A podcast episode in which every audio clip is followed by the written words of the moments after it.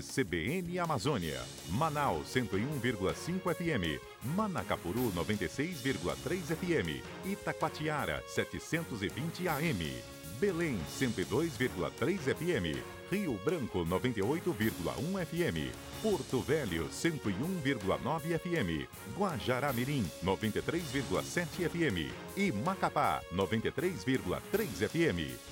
CBN, a rádio que toca notícia.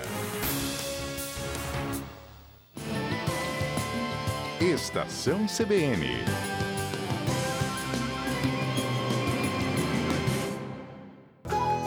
Sustentabilidade na Amazônia, com Marcelo Ferronato.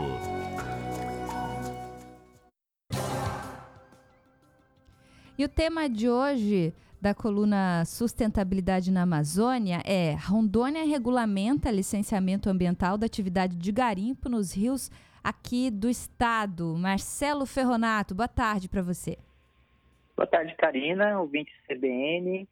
Justamente um tema que foi alvo de bastante polêmica na semana passada e essa semana começou também com uma discussão bastante acalorada aí dos movimentos sociais, nas relações com o governo, sobre esse decreto aí que vem regulamentar, né, o que muitos chamaram de regulamentar a atividade garimpeira, que foi uma, uma frase usada de forma até equivocada pelo governador Marcos Rocha, pois não se trata de regulamentar a atividade garimpeira em si, mas se trata de um decreto que regulamenta os procedimentos para o licenciamento ambiental dessas atividades garimpeiras, especificamente do ouro, em lugares que são os cursos d'água, dos rios.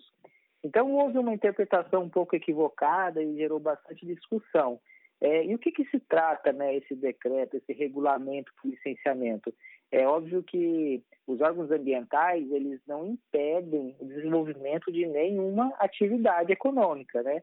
Eles criam instrumentos de monitoramento, controle, diretrizes, né, para que essas atividades elas ocorram de uma maneira a poluir menos ou a degradar menos o meio ambiente e aí com isso as atividades econômicas elas vão é, ser realizadas com menos impacto e com mais sustentabilidade é, a partir desses critérios que são estabelecidos.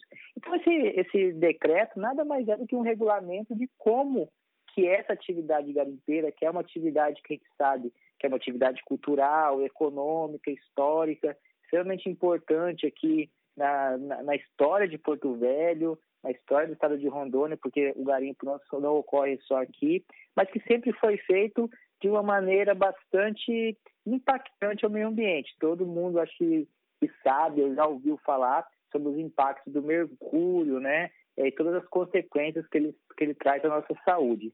E dentro dessas questões que regulamentam aí, existe questões de segurança no trabalho, por exemplo, o uso do EPI, e aí a partir de, da, das balsas que vão estar dispostas no Rio Madeira, vão ser obrigadas a ter o licenciamento e os instrumentos, ali, as ferramentas para que haja o controle ambiental adequado.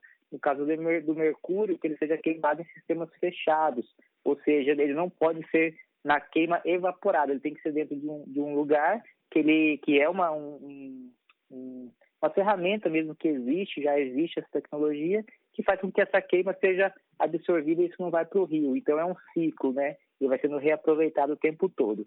Então, é, o que é importante também nesse decreto é que esse regulamento, né, que aí que eu acho que mora a maior discussão, é que a SEDAN ela vai ter que criar essas diretrizes mais específicas. Por enquanto é só uma orientação geral que o governador deu. Então essas diretrizes mais específicas que a gente espera que a SEDAN consiga discutir com a sociedade, né, que passe isso pelo Conselho Estadual de Política Ambiental, para que crie de fato um regulamento que não faça, que não, não impacte o meio ambiente e possa ser compatível com essa atividade econômica. É o que a gente espera aí é, nos próximos meses a partir da, desses, dessas novas diretrizes que vão ser criadas, Karina. E só uma pergunta, Ferronato, porque aqui eu estava até lendo sobre isso em postagens no Twitter, né? Porque no Twitter todo mundo é especialista a respeito desses assuntos. Sim.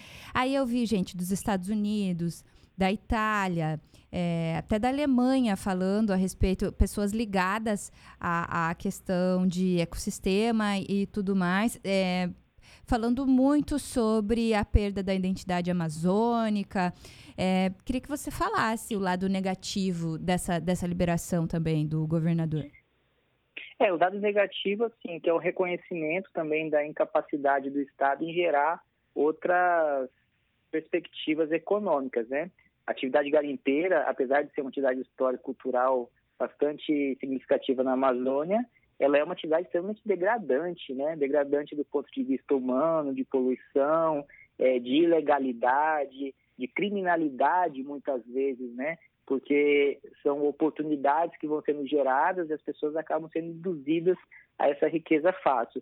Então, regulamentar isso, ao mesmo tempo que é, cria diretrizes para poluir menos, incentiva uma atividade que é extremamente degradante, é, por uma incapacidade, muitas vezes, de gerar outras perspectivas econômicas para as pessoas.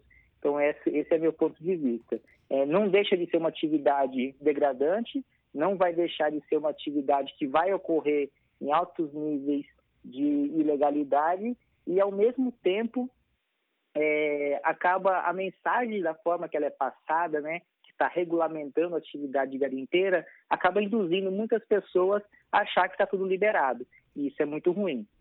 Perfeito. Obrigada, Ferronato. Até semana que vem. Até semana que vem, Karine e nossos ouvintes.